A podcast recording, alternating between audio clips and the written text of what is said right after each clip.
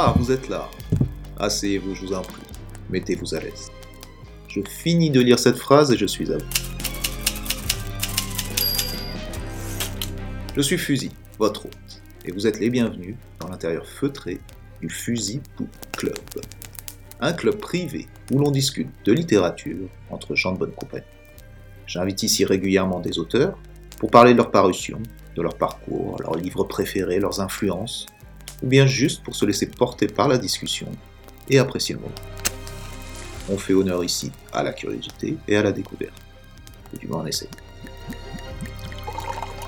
Malgré le cadre, dans le Fusil Club, tout le monde est le bienvenu. Pas d'élitisme ou de questions idiotes, on parle, comme des gens normaux, de notre passion commune pour livres.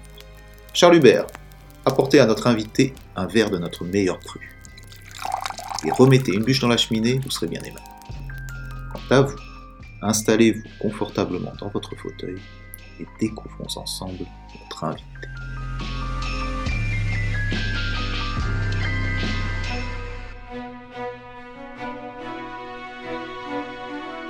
Salut Mathieu Luzac, bienvenue au Fusil Book Club. J'espère que tu es installé confortablement. Je suis très bien installé. Merci Fusil. Salut.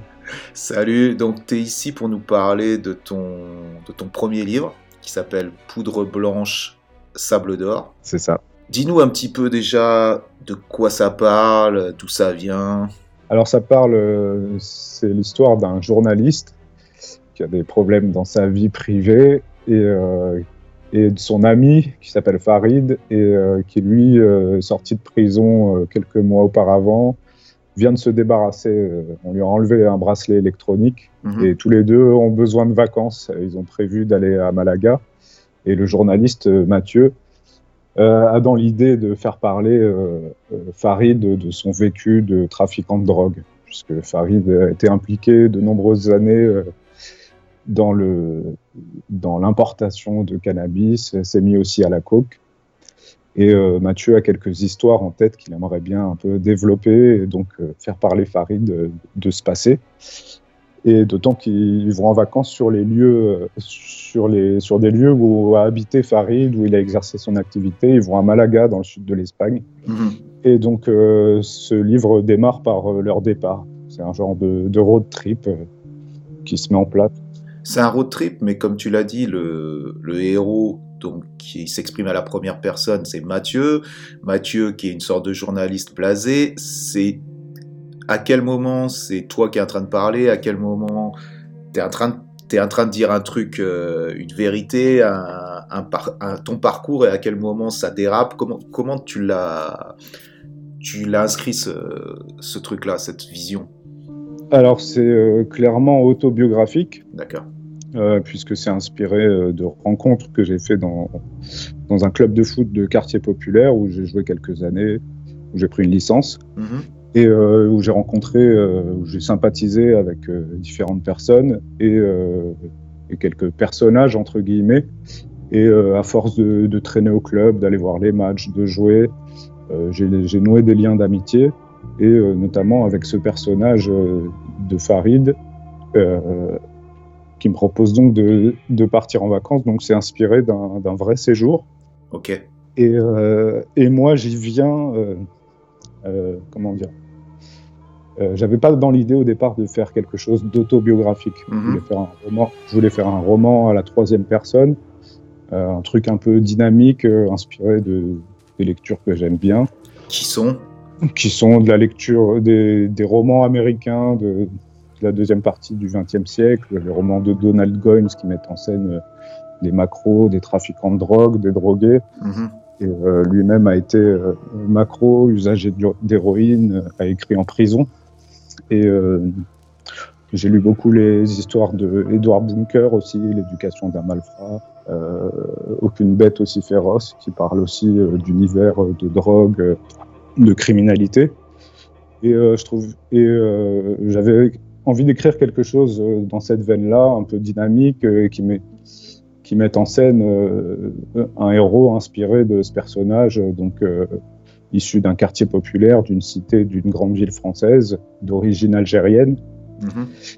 Et, euh, Et puis, de fil en aiguille, et c'est ce que je raconte un peu dans le livre, qui est une mise en abîme, je raconte comment j'en viens à douter de, la matière que j'ai pu recueillir, comment j'en viens à douter de, ma place aussi, de ma, légitimité à écrire sur ce personnage, sachant que je suis moi-même pas d'origine algérienne, donc j'ai pas le, le, même vécu, le même passé, même si je viens d'un quartier populaire. Et donc, euh, au fur et à mesure, euh, j'envisage de combler ces manques par euh, le récit de comment je recueille cette histoire. Exactement, ouais. Au départ, mon idée, c'est de raconter l'histoire de 150 kilos de shit bloqués à la douane entre, entre le Maroc et l'Espagne. Et, et, finalement, j'en viens à raconter à la fois cette histoire, mais aussi l'histoire de comment j'ai recueilli ces informations et, et comment s'est mis en place ce récit dans quelles conditions on me l'a raconté, etc. Et, euh, euh, puisque ce séjour à Malaga était aussi l'occasion de, parler de plein d'histoires, plein d'histoires qui arrivent à, ce personnage de Farid, puisque dès qu'il revoit des endroits, il se rappelle, tiens, à cet endroit, euh, les flics m'ont arrêté, m'ont désossé la voiture pour trouver 11 000 euros en liquide. Tiens, à cet endroit, j'ai la porteuse qui se met à fumer, qui, tombe en panne. Et donc voilà, le récit, c'est aussi euh, ce séjour et toutes ces anecdotes du passé. C'est ça qui est super intéressant, c'est qu'en fait, tu avais une matière, cette matière c'était Farid avec, euh, avec son passé, avec son histoire, avec donc ce, cette histoire de, gangster quelque part, ces trucs de qu'on aime tous, quoi, ces histoires de gangsters que, dont on s'est nourri à travers la télé ou les lectures, et toi t'en parles aussi par rapport aux auteurs dont tu as parlé, mais c'est peut-être pas des gangsters, mais c'est au moins un truc de street, quoi, un truc de, de rue. Et euh, à partir de cette, euh, de cette matière-là, tu l'as pris dans un angle qui était totalement différent. C'est-à-dire que dedans, tu insères aussi déjà euh, tes réflexions personnelles, ta vie, le quotidien, tes doutes, et tout ça, tu le composes pour, pour traduire cette histoire de banditisme qui est quelque part classique. Et donc tu prends un angle qui, était est vraiment, moi, qui m'a surpris au début. C'est-à-dire qu'au début, j'étais dans la lecture, je me suis dit, où est-ce que ça va quoi? Le mec est en train de me parler de sa vie, c'est intéressant, de ses doutes, de son quotidien, d'un quotidien qui n'est pas forcément euh, bling bling. Je suis pris dedans et en fait je me rends compte que tu es en train de me raconter une toute autre histoire. C'est-à-dire que tu prends comme si tu prenais euh, l'envers du décor pour nous faire voir un truc qui est qui le contraire d'un film d'action quoi. Ouais, un petit peu. Ou euh, c'est le côté de la mise en abîme. On réussit pas à faire un, film, mais on fait le film sur le film. Ouais. Du coup, c'était euh, utiliser un petit peu euh, les désavantages, enfin faire des inconvénients, des avantages. Je sais pas comment le dire, mais. Mhm. Ouais, parce qu'il faut dire aussi que Farid, dans le truc, il veut, il veut pas se livrer. Lui, il, il veut pas que tu, tu fasses ce truc-là, que tu parles de lui, quoi. Il veut, euh, et, et, toi, donc, tu es obligé tout le temps de trouver des, des feintes pour pouvoir justement euh, le faire se livrer, quelque part utiliser sa, vie ou au moins la, mettre en avant. Et en même temps, tout se, tout se mélange parce que vous êtes ensemble, vous êtes en, en vacances. Quelque part, c'est aussi même c'est une grosse partie de toi aussi que tu, que tu racontes là-dedans. Ouais, ouais. Ouais, bah alors la partie de moi, au départ, j'étais réticent à la mettre, mais il euh, bah, fallait faire des pages quand même. Donc euh, j'ai mis un peu de moi, et puis aussi parce que euh, je raconte aussi les conditions dans lesquelles je pars. Ce, moment, ce séjour, il s'inscrit dans un moment de ma vie qui est un peu difficile, et bon, je me suis dit autant le raconter, ça faisait partie du, contexte. Mm-hmm. Je me suis dit, euh, quitte à la raconter, euh, autant euh, ne pas édulcorer. Et voilà, même si c'est pas toujours très glorieux, je, me suis, je me suis un peu raconté dedans. Et aussi, effectivement, parce que Farid, il veut pas trop se livrer. Et puis, il a un peu une image déformée aussi de quand je lui parle d'un livre. Lui, il voit tout de suite la, la, biographie où il est en couverture. moi, Farid, trafiquant. Ouais. Et donc, c'est difficile de lui lui expliquer que ça peut être un projet différent, anonymisé, euh, euh, qui soit un roman, qui soit inspiré de la réalité, mais où on se permette, euh, on se permette de la fiction, on se permette d'aller chercher des, ressorts narratifs, etc. Et donc lui, c'est pas. Je pense qu'il a une idée aussi déformée ouais, du projet que je, que je lui propose, et donc il, il se Et, des fois, il, se braque. Ouais.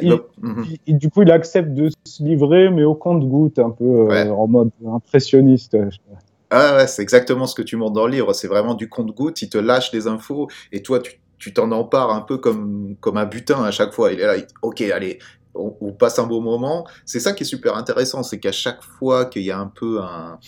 Euh, que quelque part. Euh, on part sur ce côté euh, banditisme et tout, c'est des moments d'intimité en fait, c'est-à-dire qu'il est, il est plus intime avec toi, donc il se livre plus, donc, donc quelque part le lecteur a plus de matière, matière, comment de, de ce, de, ce truc-là, quoi, de, de, ce trafic de drogue, de tout ce, ce côté-là du livre, quoi. Tu vois ce que je veux dire? Ouais, ouais. Ça, du coup, toutes ces petites anecdotes euh, éparses euh, complètent un peu le tableau, ouais. Mhm. Et euh, donnent des petits détails parfois aussi qui, qui, qui donnent une image du truc, des détails un peu parlants, quoi. Ouais, ce qui est marrant, c'est que euh, j'ai l'impression, moi je l'ai ressenti dans ma vie de tous les jours par rapport euh, au fait d'être artiste et des fois d'avoir des perceptions de choses euh, d'une certaine manière, de voir la beauté ou l'intérêt dans certaines choses où d'autres gens ne le verraient pas. Et par exemple, je te prends un exemple extrêmement concret. Quand je prenais des photos, par exemple, des, du quartier, des quartiers gitans à, à Perpignan, et que je pouvais parler à des gitans et leur expliquer pourquoi je trouvais ça beau, un mur recouvert de leur inscription, un truc qui était sale, qui, où j'y voyais une beauté, j'y voyais, euh, j'y voyais quelque chose, euh, euh, voilà, un sentiment par rapport à ça, et où je discutais avec des gens qui n'y voyaient rien que leur quotidien ou qui n'arrivaient pas à même comprendre cet état d'esprit, qui n'arrivaient pas à comprendre cette vibe, tu vois. Et j'ai l'impression que je me questionne en fait sur ça, c'est-à-dire que toi, dans le, dans le parcours de Farid, dans ce qu'il est en train de te dire, tu vois un intérêt, tu vois un, intérêt créatif aussi. Tu vois ce que je veux dire? Tu te nourris de son, de son truc, tu le transposes, tu l'interprètes et tout. Et lui, il y voit juste sa réalité. Est-ce que, est que tu penses que ça, c'est un truc qui est lié à chacun de nous, c'est-à-dire que toi, tu arrives à voir cette beauté-là, Farid va pas la voir euh, dans ça, mais peut-être il va la voir dans quelque chose d'autre, ou est-ce que c'est un truc Farid ne la, ne la voit nulle part, cette, cette, truc cette créativité. Tu vois ce que je veux dire? Comment toi tu, tu l'interprètes ce fil qui est là comme ça, où il y en a certains qui, qui voient la beauté quelque part? C'est dur à exprimer, tu vois, mais est-ce que tu vois où je veux en venir? Ah ouais. ouais. je vois. Après, euh, il y a, d'abord l'idée que ce qui nous est familier euh, est tellement habituel qu'on ne voit pas forcément euh, mm-hmm. comment ça peut être vu de l'extérieur ou, C'est vrai. ou ce qui peut faire l'intérêt de, de ce qu'on vit. Mhm. Et puis après, il y a une question de, préoccupation, de, contexte. Lui, il, est dans des préoccupations euh, qui sont pas les miennes. Et d'abord, euh, il est sur un marché très concurrentiel euh, avec des clients, une demande à. Oui, c'est son boulot, quoi. voilà, il est plus occupé par son business et que là où moi je vois de la beauté, de l'intérêt, en tout cas des histoires à raconter, lui il voit de la publicité dont il n'a pas besoin. Bien sûr parce que c'est son boulot est illégal et, euh, il n'a pas besoin d'attirer euh, la lumière dessus. Quoi. Mhm. Ça serait contre-productif. Donc euh, il y a aussi ce, cette dimension-là pour lui. il est quand même dans, une, dans un univers contraignant de ce point de vue-là, où on, où on hésite à se raconter. En tout cas, lui n'est pas dans cet état d'esprit. Il est aussi dans une. C'est un personnage et il a, il a un côté un peu aussi, euh, il cherche pas la lumière, euh, il laisse ça aux autres et il a un peu de d'aversion même pour ceux, pour les, les brigands stars, les brigands vedettes euh, mhm. qui écrivent des livres, etc. Il préfère rester dans son coin, il est centré sur sa famille, sur le fait de... Ça, il a un côté hédoniste, euh, épicurien presque, pour vivre heureux, vivons cachés, et donc il se protège aussi. Mhm. Et il pense surtout à, à faire plaisir à ses proches, à les, emmener en voyage, euh, à aller au stade. Et euh, voilà. Donc c'est aussi pour ça qu'il ne s'interroge pas forcément sur ce que son histoire euh, recèle de potentiel romanesque. Mhm. Mais justement, je pense que oui, effectivement, c'est clair. Mais ce côté, justement, beauté du quotidien, ce que toi, tu as pu y trouver, tu as pu y trouver d'intérêt, lui, ce côté-là, il le voit dans quoi? Il le voit dans des trucs justement qui sont plus euh, passer du temps avec sa famille ou plus ce truc comme tu disais hédoniste, c'est-à-dire bah, clairement un peu la fonce D, les, moments que vous partagez justement à Malaga avec c'est plus là-dedans peut-être que lui il, a un côté euh, Ouais, clairement, c'est un peu son refuge parce que son, son milieu, il est pas spécialement beau. Il, mm un univers de chien, quoi. Euh, où faut sans arrêt se méfier, où faut, faut se faire payer ses dettes. Euh, là, je pense qu'il se pose même pas la question de, la beauté là-dedans. C'est un univers dur. Et euh, effectivement, il, se soumet aux contraintes de cet univers pour avoir la contrepartie qui est celle du confort, du confort financier et de la possibilité d'être bien avec ses proches et euh, de faire et les à côté, euh, le foot, les potes, etc. En même temps, il n'est pas insensible à, par exemple, quand il revient il, à Malaga, il a tous ses souvenirs, il, il, te fait voir tous ses souvenirs, du moins il te fait voir, il te fait rencontrer un peu les endroits où il est allé, même la vieille ville, tous ces trucs-là. Il n'est pas du tout insensible non plus aux, entre guillemets, aux beautés du monde, quoi. Ah non, non, ouais, ça aussi, c'est que il fait ça aussi pour voyager, c'est quelqu'un de curieux, qui aime discuter avec les gens, euh, qui, te dit que jamais il va brancher un GPS, il toujours, préfère toujours aller demander sa route, euh, parler, euh, parler aux gens, admirer les monuments, il aime bien se prendre en photo devant les monuments, se, se renseigner un peu, il me parle de Picasso à Malaga, et ouais, c'est quelqu'un de curieux et, qui a envie de voyager, qui, et, euh, et qui voyage d'ailleurs. Et, euh, et euh, de ce côté-là, il a aussi un vécu, parce qu'il approche la cinquantaine et il commence à sentir un décalage avec les jeunes qui tiennent le business dans le quartier, avec les jeunes générations aussi de manière générale. Et, D'ailleurs, il a, il a un truc assez classique, une réaction assez classique de c'était mieux avant, un petit peu, ce... un petit peu quand même. Quoi. Et justement, dans ce quotidien que tu montres, ce quotidien de, de, de gars de quartiers populaires qui sont en vacances à Malaga, qui sont en Espagne, qui est, euh, on voit quand même, ça traduit un peu un truc de d'une période, d'une époque, de surtout de de mal, quoi. Tu vois ce que je veux dire? De, de, mecs de cette époque-là avec, avec des activités qui sont. Bah, quoi, FIFA, euh, Uber Eats, euh, Coke, Bédo, euh, rap, pute, tu vois ce que je veux dire? Sur fond de, de rap qui parle de la drogue. Voilà. Qu'est-ce que donc ça dit quand même ce quotidien-là? Ça dit quelque chose d'une génération? C'est ça, tu voulais le mettre en avant ou c'était juste naturel? Euh, je voulais pas spécialement le mettre en avant, euh, euh, mais ça vient dans les discussions, donc euh, je le relate et puis ça, traduit aussi une évolution de l'époque, de la délinquance et du, trafic de stupéfiants qui s'est vraiment installé, qui s'est fortement ancré dans, les quartiers jusqu'à se faire à ciel ouvert, quoi, entre guillemets, avec euh, le système des guetteurs, etc. Et, euh, et, lui, il me parle de ça et du décalage entre l'activité telle qu'il l'a pratiquée et telle qu'elle se pratique aujourd'hui. Et il, ne comprend pas qu'on puisse mettre une chaise pliante à l'entrée de son quartier. il est quand même dans la culture de, la discrétion, etc. Et, et il méprise un peu les jeunes qui,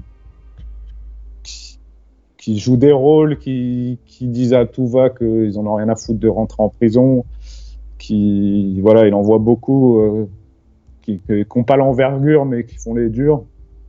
Et, euh, donc, il voit ça d'un œil euh, un peu, à la fois un œil avisé, qui sait qu'il y en a qui, qui, qui, feront pas long feu dans le business, et parce qu'il a aussi il envoie se faire des coups de pute ou se balancer. Mhm. Il a, alors il y a un peu le c'était mieux avant et, euh, euh, est-ce que c'est valable? Enfin, il est un peu dans le c'était mieux avant et euh, il décrit peut-être aussi du fait que le, une tendance qu'on voit aussi dans les règlements de compte où on, se tue peut-être plus facilement aujourd'hui qu'avant, encore que je ne sais pas, je ne connais pas les statistiques.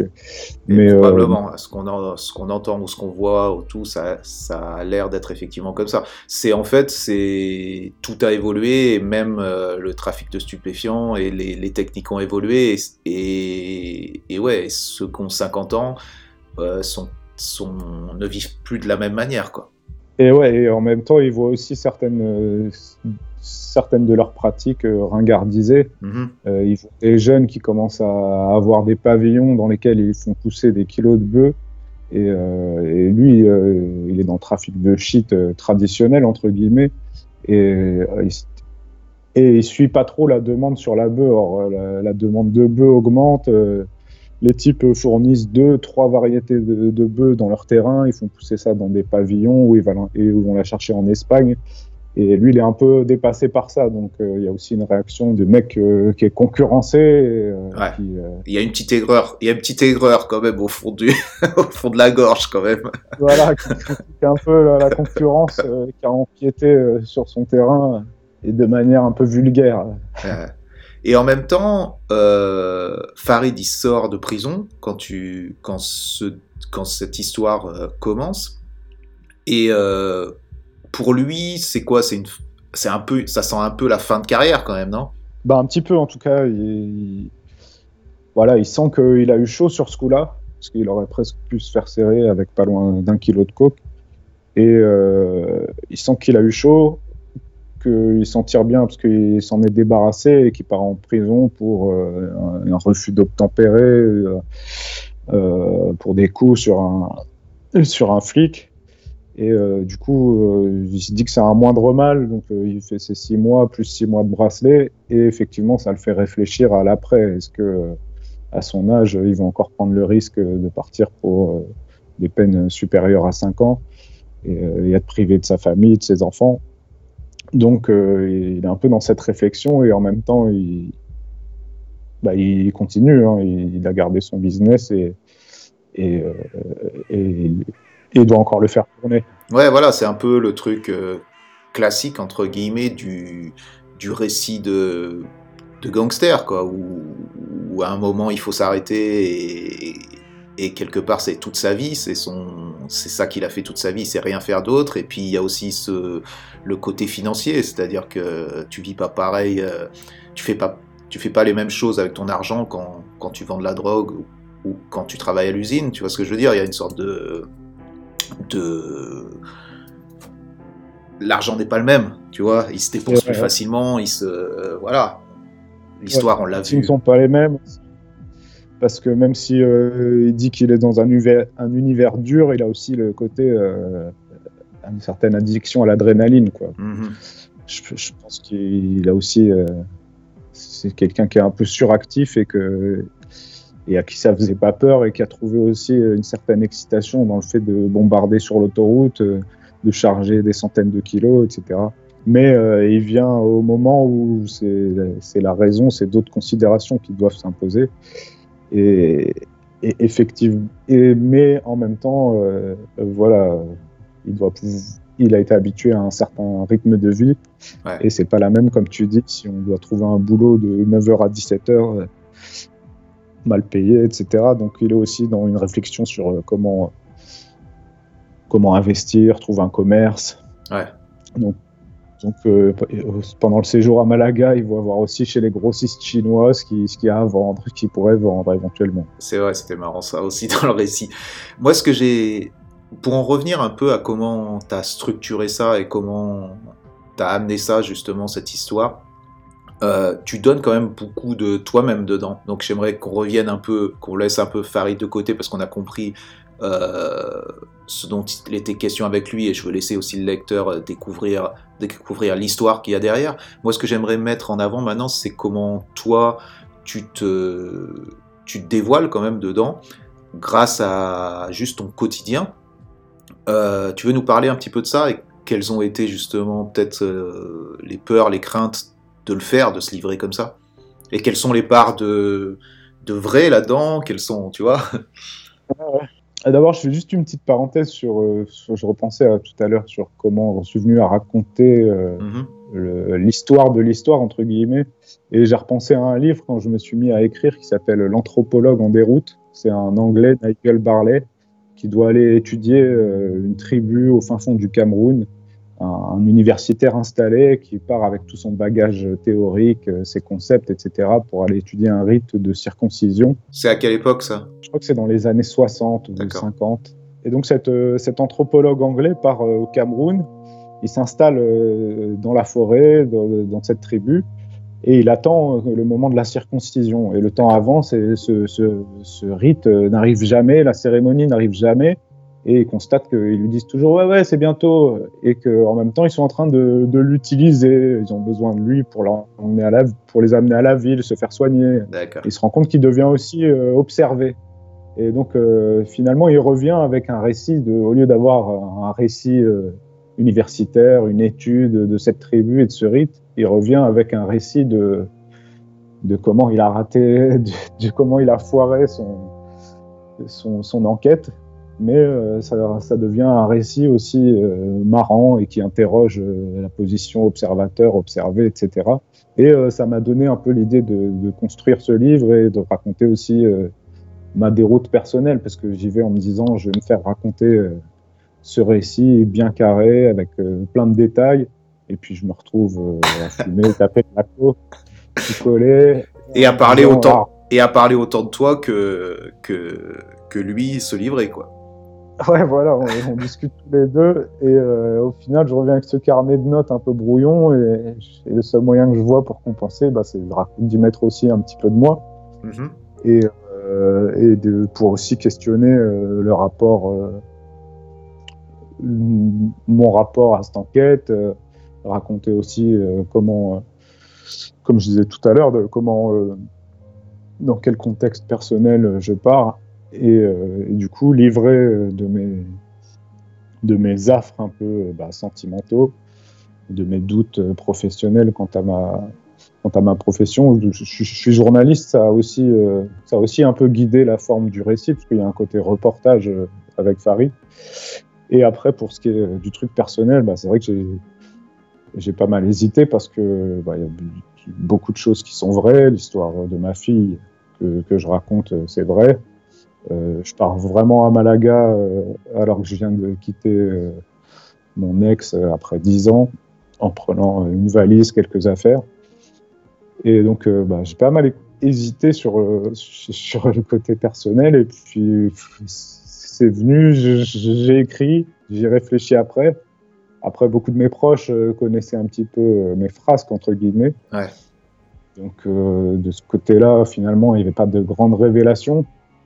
Après, bon, c'est toujours, euh, toujours un peu gênant de savoir que sa mère va lire des scènes de masturbation.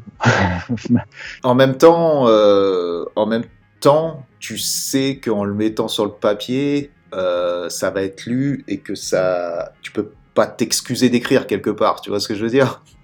Ouais, ouais, bah ouais. Et puis, et puis au final, c'est pas des, grosses surprises non plus. Euh, donc finalement, je me suis un peu euh, décomplexé sur ça. Et euh, j'ai lu pas mal aussi de, de livres un peu autofiction de la littérature française où, les, dont les auteurs se mettent clairement en scène. Ça m'a un peu décomplexé. Ouais. C'est ma, ma coéditrice Elisabeth Samama qui m'a conseillé notamment de lire Dominique Fabre. Et c'est vrai que ça m'a aussi aidé de voir que d'autres le faisaient et, que, que, ça fonctionnait, parce qu'il y a plein de romans que j'ai beaucoup aimés. Du coup, bah, voilà, je m'y suis mis et, euh, j'ai livré, de, livré euh, des choses qui me sont vraiment arrivées.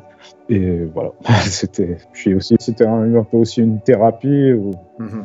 une manière de se dire voilà, j'ai fait de la merde, je le mets sur le papier en espérant changer aussi. Ouais, et puis j'imagine en il y a une sorte de truc, euh, ouais, une sorte de, thérapie là-dedans. C'est-à-dire, tu le mets sur le papier, quelque part, tu le comprends mieux, tu l'analyses mieux et tu te, entre gros guillemets, tu te pardonnes euh, mieux, quoi.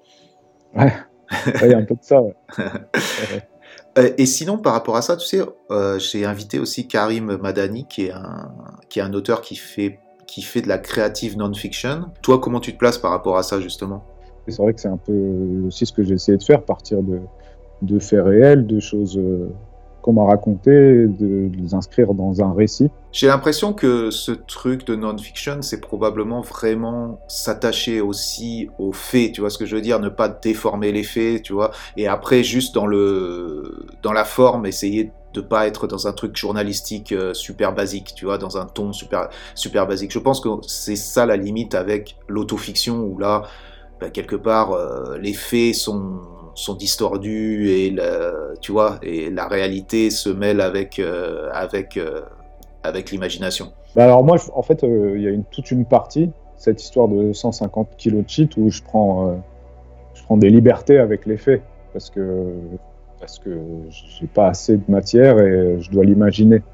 Et après, d'ailleurs, bon, sans spoiler la fin, mais l'idée après, c'est de confronter ça à ce qui s'est vraiment passé. Mm-hmm donc je m'inscris pas forcément dans cette, euh, dans cette idée de creative non-fiction parce que euh, voilà, j'ai pris. Il y, a, il y a la partie du récit des deux personnages qui est à Malaga qui pourrait plus s'inscrire euh, dans cette idée-là, où là c'est, on est vraiment plus dans, dans le reportage, dans ce qui s'est passé, vu et entendu, etc.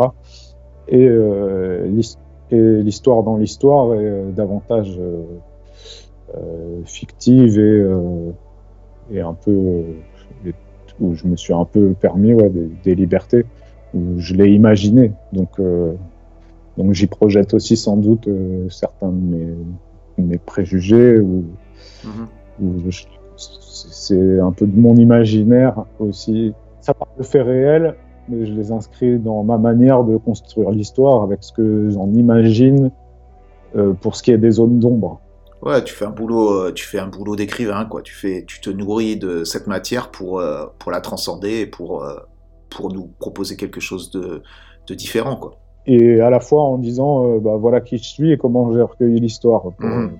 être un petit peu transparent. C'est vrai. Et aussi le fait que que l'histoire ou l'histoire ou la réalité justement là dans ce cas-là soit déplacé, c'est-à-dire que vous êtes plus dans ce quartier populaire, vous êtes plus euh, là-bas, vous êtes dans un endroit totalement différent, qui est un endroit de vacances et tout, ça permet aussi à ces deux personnes de se livrer beaucoup plus.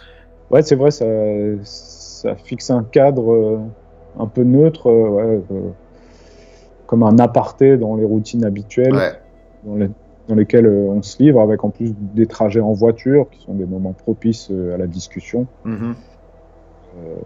Et puis voilà, des restaurants, des bars aussi. Euh, et ouais. Et puis l'alcool, euh, la drogue aussi, qui fait que. quelque part, ouais. Ah ouais, qui te dit les langues. Hein. Bah ouais, on discute à bâton rompu euh, en revenant des toilettes. Mais tu as aussi le fait que vous êtes là regroupés tous les deux, parce qu'à la base, c'était pas une, des vacances que vous deviez faire tous les deux. C'était un truc, vous étiez quatre, je crois, dans l'histoire. Et euh, parce qu'il y en a qui se désistent, vous vous retrouvez tous les deux, ce qui est, ce qui est un truc qui est beaucoup plus intimiste pour euh, justement se livrer. Ouais, ouais, et puis euh, en fait, c'était même pas les autres qui se désistent, c'est lui qui se dit je préfère qu'on parte à deux. D'accord. Parce qu'il y, bon, y en a un qui se désiste et le troisième, qui est un peu un personnage qui est présent sans être présent, qui est un ami qu'on a en commun, euh, c'est le personnage de Yacine, qui est un pote de Farid que j'ai rencontré à la même époque. Et moi, je traîne beaucoup euh, avec Yacine, avec lequel d'ailleurs j'ai un projet de livre aussi, où là, lui, euh, Yacine, c'est plus livré, on a fait des entretiens, etc. Et, et en fait, Farid et Yacine, ils ont une relation qui est parfois un peu conflictuelle, notamment autour de la drogue, parce que Yacine gratte un peu, etc. Il a plus un profil de, de galérien qui est qui a tendance à demander, etc.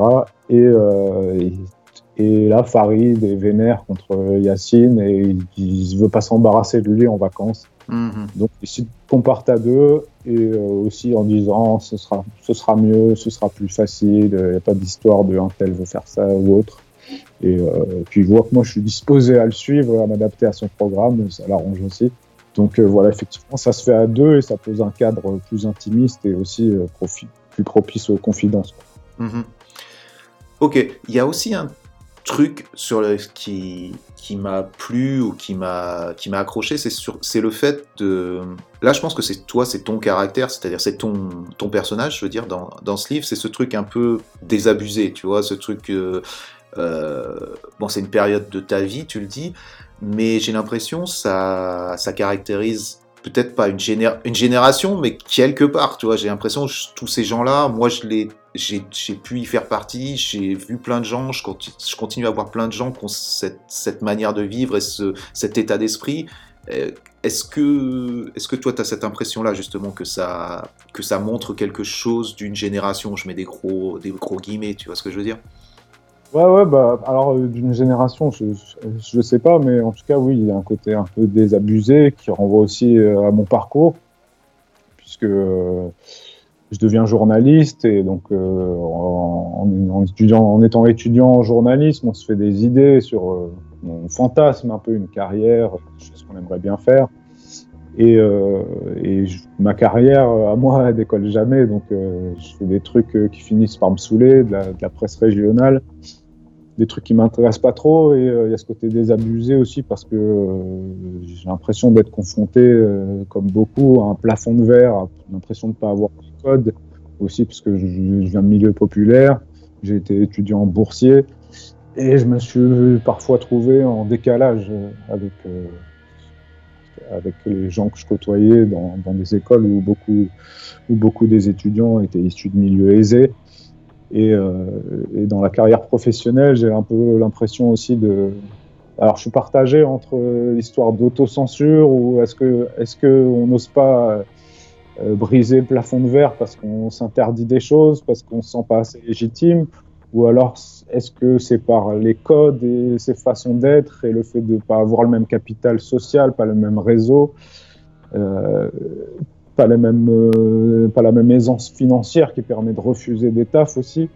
Euh, est-ce que c'est à cause de ces conditions-là que pour ma part, je finis par accepter le fait d'être dans une carrière précaire, dans, dans une branche, disons, du journalisme qui, qui fait pas rêver, quoi. Et, et parce que j'aurais aimé aussi davantage voyager, etc. Donc il y a ce côté un petit peu désabusé et pour ma part aussi un petit peu euh, névrosé quoi. Mhm. Je, je, fais quelques allusions à, à l'histoire de, de, la névrose de classe quoi, de, le fait de de plus se sentir euh, de se sentir un peu en décalage euh, avec ce, sa classe d'origine parce qu'on a fait des études, on a vu d'autres choses et en même temps de, de, nourrir un peu une certaine hostilité envers envers, euh, ce, envers les membres des classes dominantes et euh, d'avoir euh, une certaine réticence. T'es coincé entre deux, quoi. T'es coincé entre deux. C'est-à-dire que tu te ressens pas comme étant faire partie de, des classes populaires parce que tu t'es élevé quelque part avec ta culture, ton, je sais pas, ton éducation, tes intérêts ou ce que t'as fait.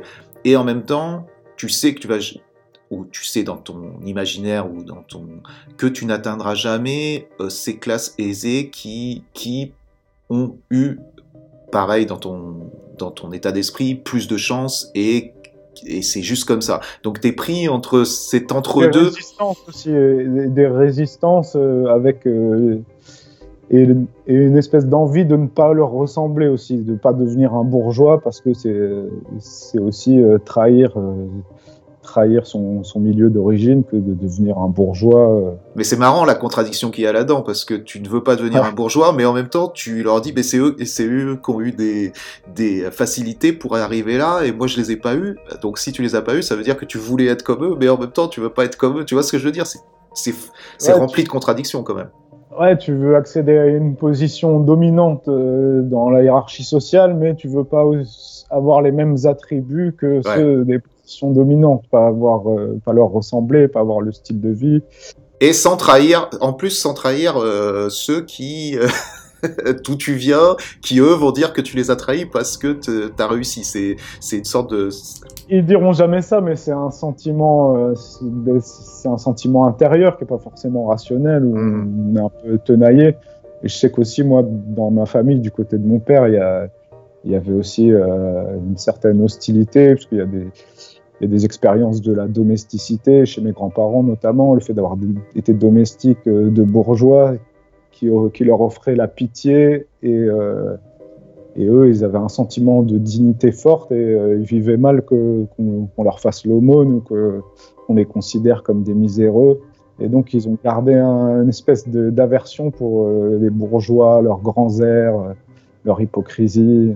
Est-ce que ça, c'est pas un truc très français aussi, ça? Est-ce que ça fait pas partie de notre, euh, de notre patrimoine, ce truc de la Révolution française, ce truc de même si t'es euh, serveur, par exemple, ou même si tu travailles à un petit niveau, tu as cette fierté de, voilà, tu as cette fierté de travailleur, ce truc qui est. Non, je vois ce que tu veux dire, mais je pense que c'est aussi. Euh, sans faire du marxisme primaire, mais c'est un truc euh, lié au capitalisme, à la lutte des classes aussi, et, euh, mhm. et, au sentiment de dignité, de, et je sais pas comment le dire, mais et au fait que dans les classes populaires, on a parfois conscience d'être au bas de la société, mais on, on s'en sent pas pour autant indigne et on n'a pas besoin de, la pitié des autres, de leur commisération et, et de leur miette de pain. Moi, j'essayais pas de, généraliser, j'essayais juste de livrer sur le côté désabusé les interrogations du, personnage, qui sont un peu mes interrogations aussi, sans dire, euh, justement, sans dire, euh, le personnage, il se dit euh, qu'il aimerait bien faire autre chose, il se demande s'il se bouge pas assez, s'il fume trop, s'il fume trop de joints, ou s'il n'a pas les réseaux. Mais il dit sans doute un peu de tout ça, mais il sait qu'au fond lui aussi, s'il si, euh, arrêtait de bédave, s'il se bougeait vraiment le cul, il pourrait aussi faire davantage. C'est ça. C'est ça que je ressens. Et en fait, t'as pas fait de généralité, mais en parlant de toi-même, j'ai trouvé que tu parlais justement de plein de personnes. C'est-à-dire ce truc de quelque, quelque part, tu vois, de se trouver un peu une excuse. Euh, j'y arrive pas parce que parce que il y a ci, il y a ça, il y a ça, mais en même temps, je suis sur mon canapé à jouer à FIFA et à fumer des, des avec mes potes toute la journée. Ouais, mais dire que c'est une excuse, faut pas pour autant en oublier les mécanismes sociaux qui, qui mhm. favorisent, par exemple, l'élimination des classes populaires dans les études supérieures. Mhm. C'est pas parce qu'ils se bougent pas, c'est parce qu'il y a tout un tas de des, des concours, des épreuves discriminantes socialement, ou, par exemple les, les, épreuves de langue. On sait très bien que que ça, ça diminue mécaniquement les chances des classes, euh, des classes populaires de, d'accéder dans certaines écoles parce que euh, la maîtrise de l'anglais favorisée par les stages à l'étranger, les favorisée par ouais, tout un tas de choses au sein des, des classes euh, des classes aisées, le fait d'avoir une jeune fille au père, ouais, d'être envoyée à l'étranger. Des avantages, des avantages qui font que c'est plus facile pour certains que pour d'autres. Bien entendu, on les remet pas en question, c'est clair. D'ailleurs, t'en parles, en parles dans le livre ouais, de ça. Voilà, il y a le, ouais, le racisme systémique aussi qui, qui, qui, est une réalité. Bien sûr. Donc, euh, donc ouais, pour moi, pour mon cas, bon, c'est pour ça que je m'interroge et que je trouve pas de réponse. Il y a peut-être un, un, peu de tout. Il y a peut-être moi qui me cherche des excuses aussi. Euh, voilà, c'est. Non, non, mais de, de manichéen aussi. Tu fais bien de le dire. Tu fais bien de le dire parce qu'effectivement, euh, effectivement, c'est t'arrives à ce seuil-là parce que il y a aussi d'autres euh, d'autres choses qui se sont passées et effectivement il y a des éléments extérieurs qui font que tu es ou d'autres dans cette situ situation-là. Donc c'est pas aussi simple que de dire euh, bouge-toi le cul, arrête de fumer et tout va changer quoi. C'est on est d'accord sur ça aussi. Quoi. Et ça empêche pas que se bouger le cul aussi. Jeune, si tu nous écoutes.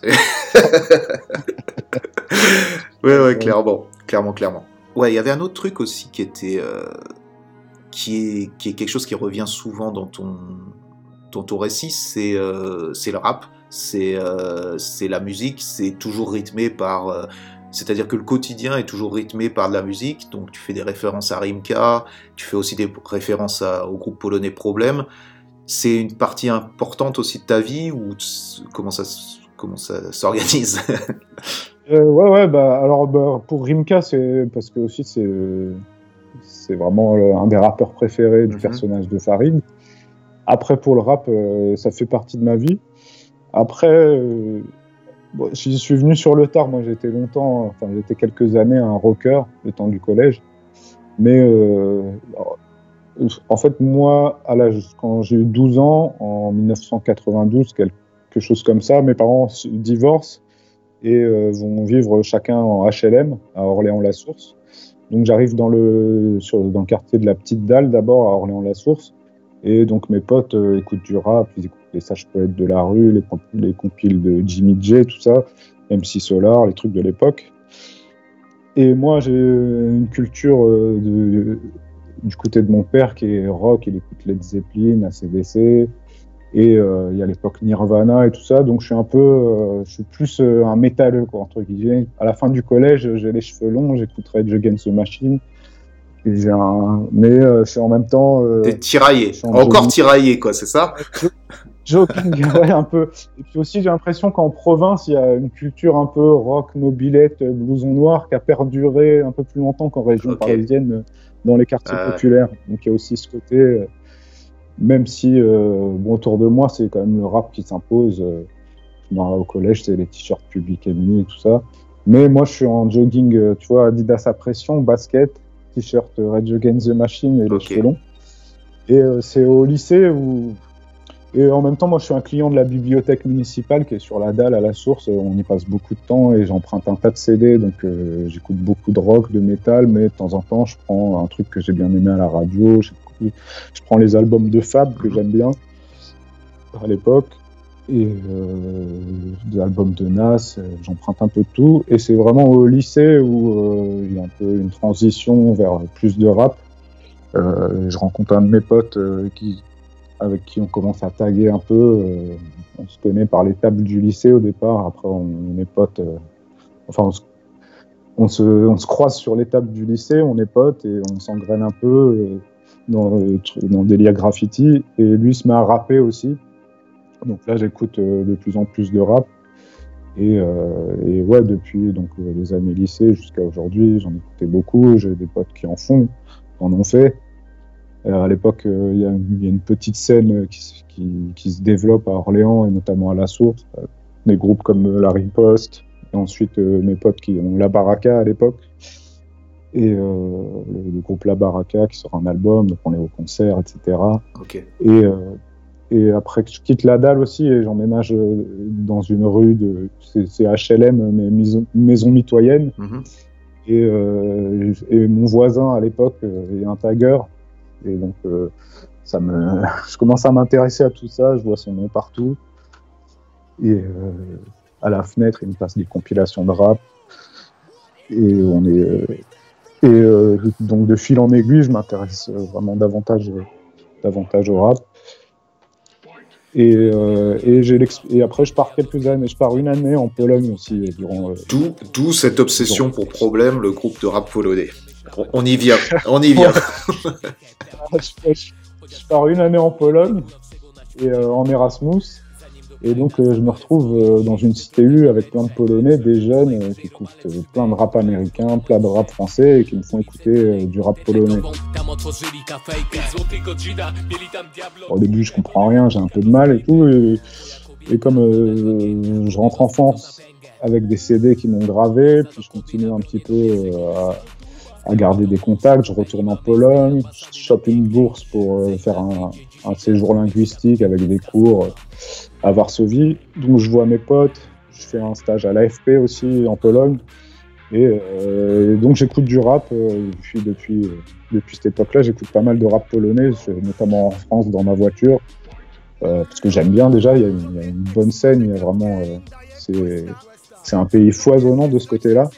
Et, ça me permet aussi d'entretenir la langue de fil en aiguille, je me suis mis à avoir un bon niveau en polonais et ça m'a aussi euh, aidé à bien comprendre le rap qui en même temps m'aidait à, entretenir ma, maîtrise de la langue.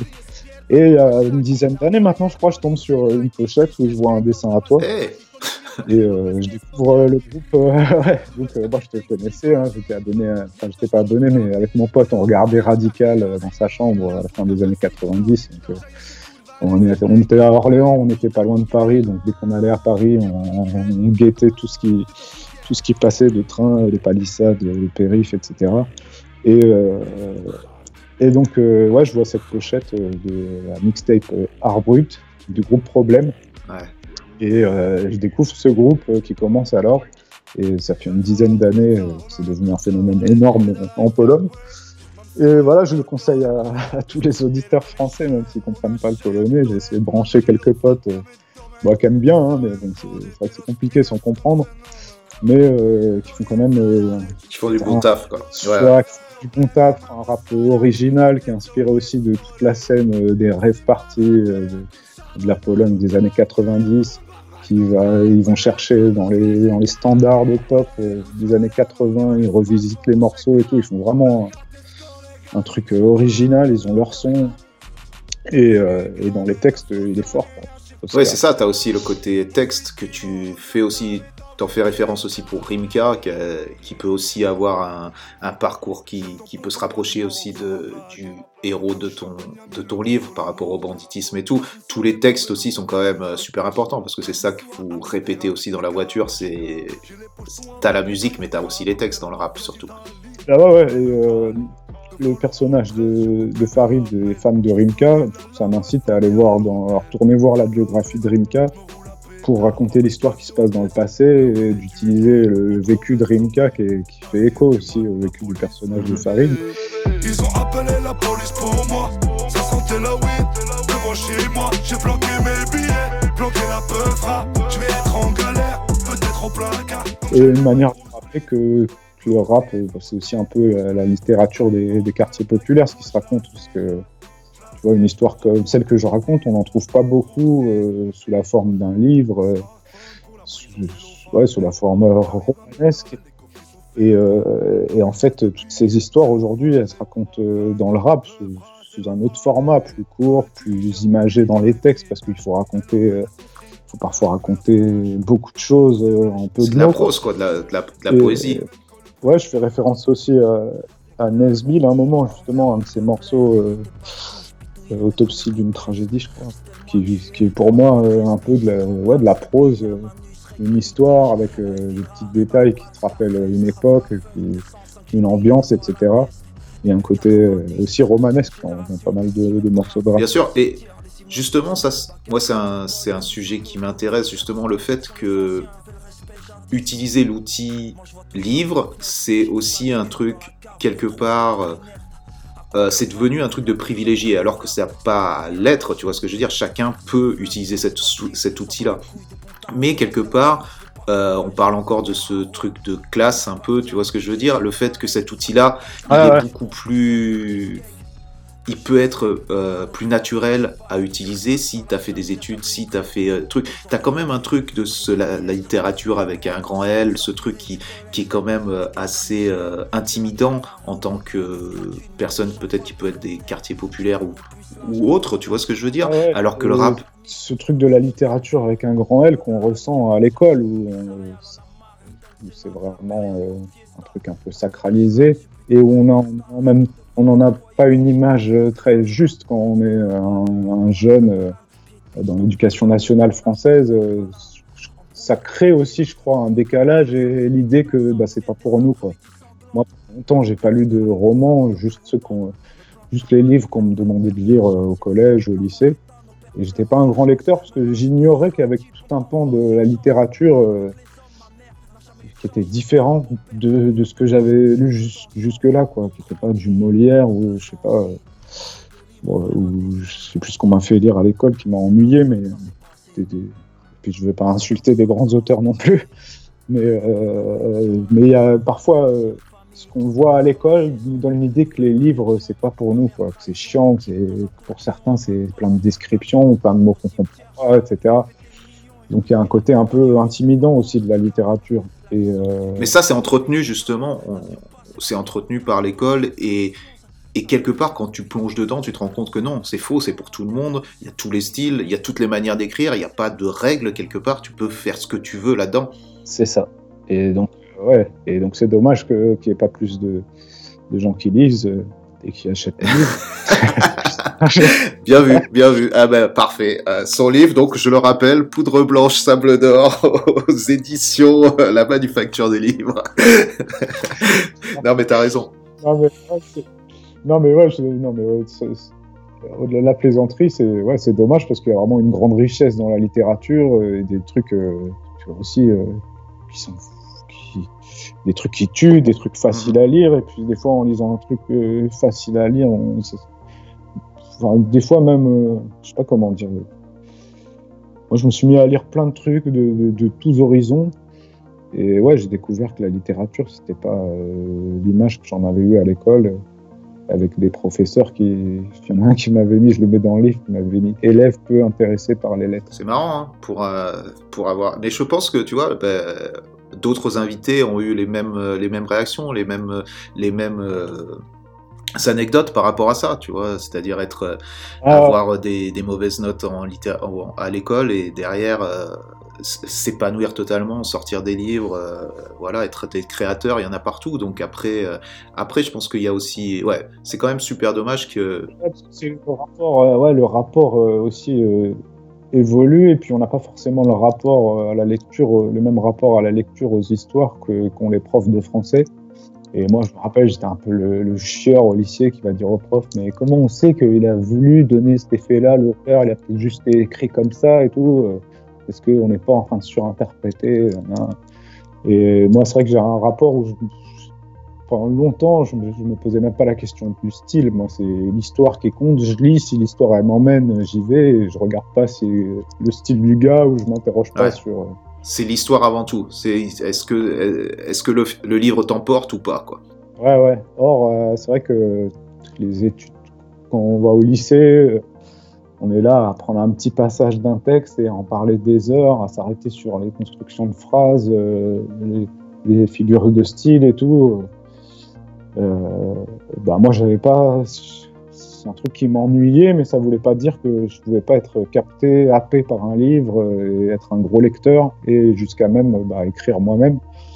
Et bah, d'ailleurs, j'ai gardé un peu de ce rapport dans mon écriture parce que bah, j'abuse pas des figures de style t'apportes ton propre style et ton propre, vécu. Mais en même temps, euh, t'as aussi ce, caractère dans l'éducation, c'est qu'on te on t'impose un truc, tu vois ce que je veux dire? On t'impose quelque chose. Donc à partir du moment où on t'impose quelque chose, euh, si t'es si pas si t'es pas assez évolué dans ta tête, si t'as pas euh, si t'as pas assez de construction de d'autonomie dans ta tête, moi je sais qu'on m'impose un truc, par habitude et par réaction naturelle, je vais te dire non.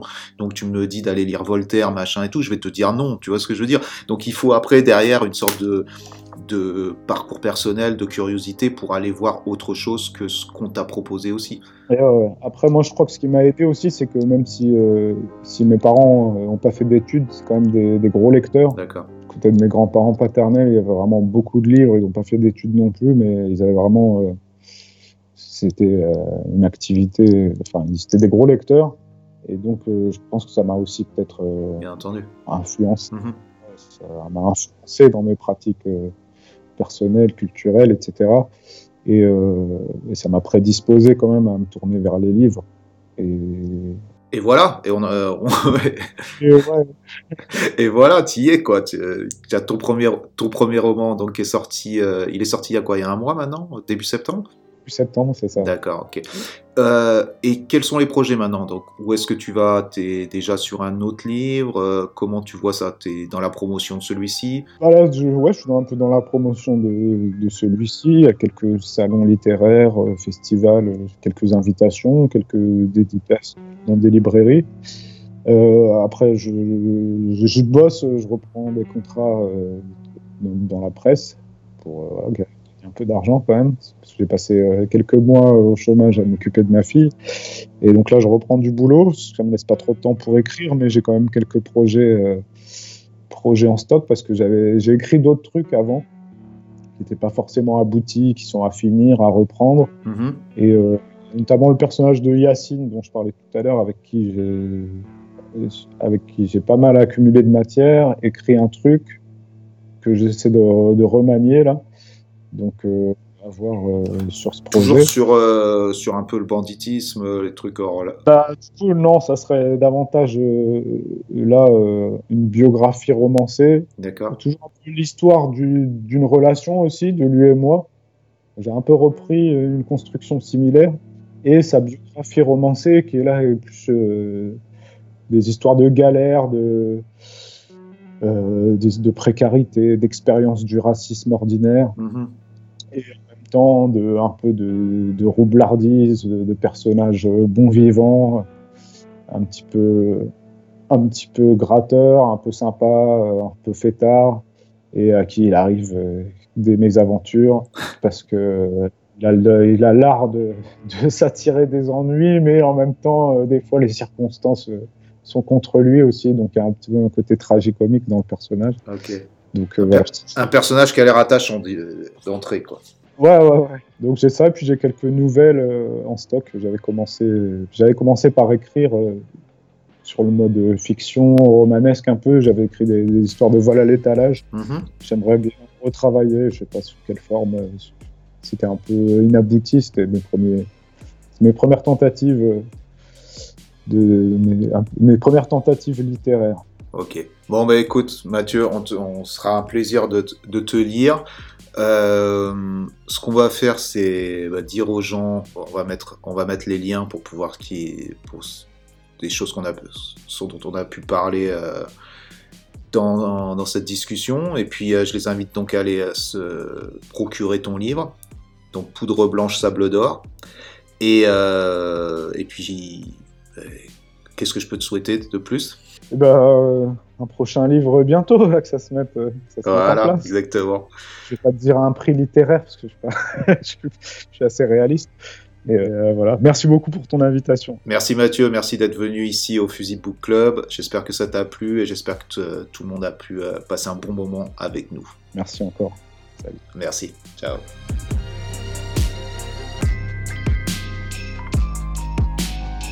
Fusil.